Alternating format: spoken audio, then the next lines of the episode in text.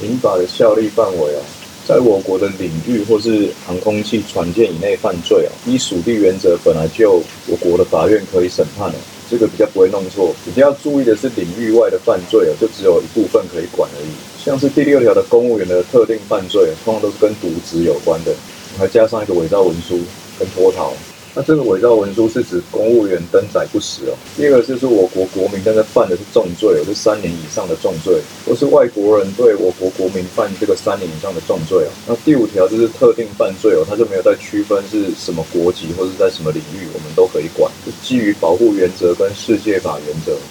关于一五八知识的这个权衡理论哦，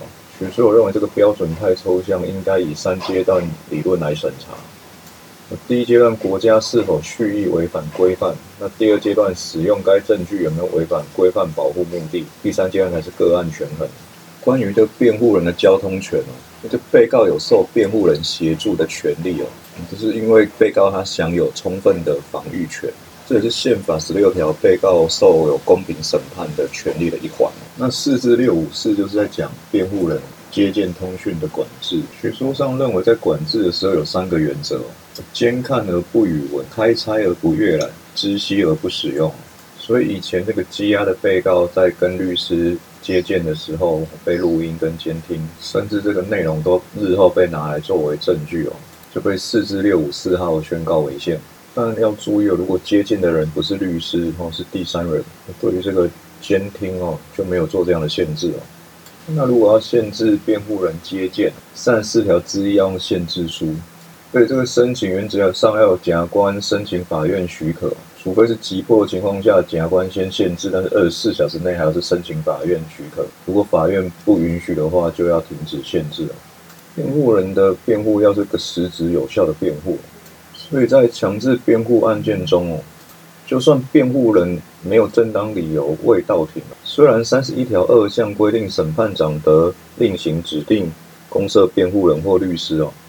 但学说上认为，因为这个辩护人没有时间跟被告沟通，违反这个原则，还是会构成判决违背法令。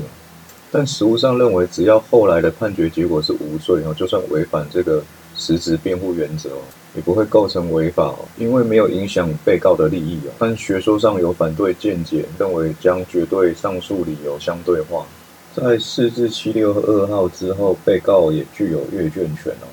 一样是基于这公平审判原则跟正当法律程序原则跟被告的防御权而来的哦。现在规定在三十三条二项，可以预纳费用请求赋予卷宗及证物之银本。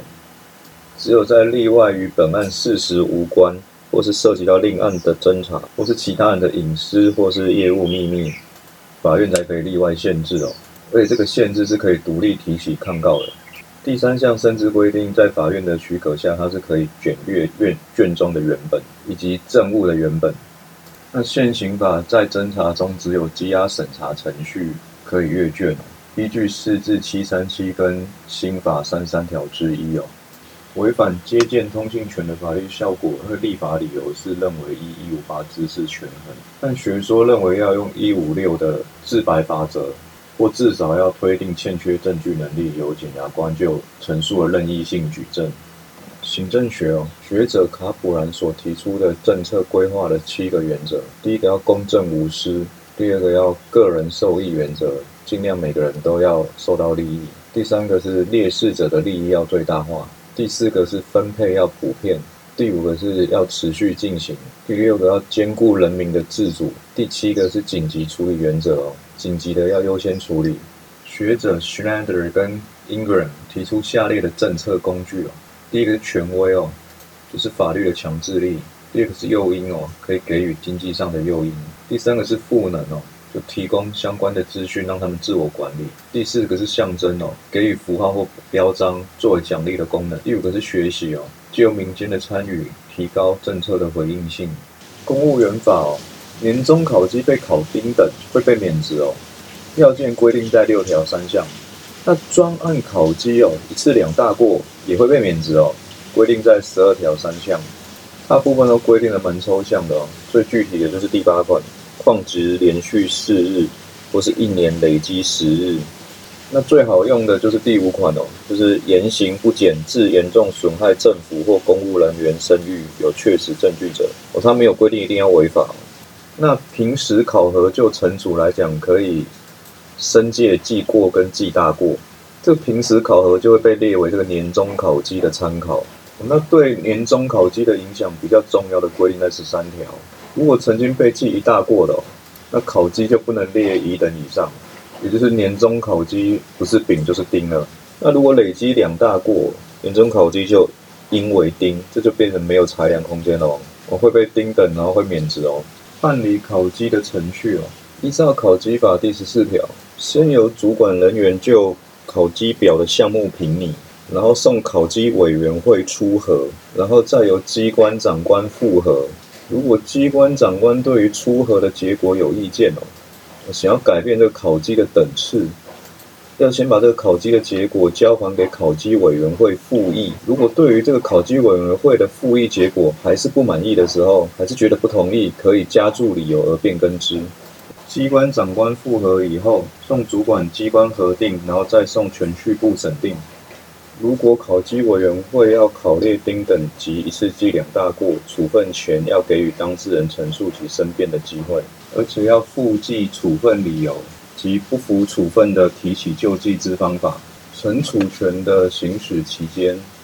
四至五八三认为这个考绩法哦没有对惩处哦设有这个期间的规定，会损害这公务员的权益跟法秩序的安定，所以认为这个公务员的惩处权的行使期间应该要类推公务员惩戒法。那如果是在一百零九年六月十八日之前。依照旧的规定哦，一次两大过没有期间限制，一大过五年，记过或申诫三年。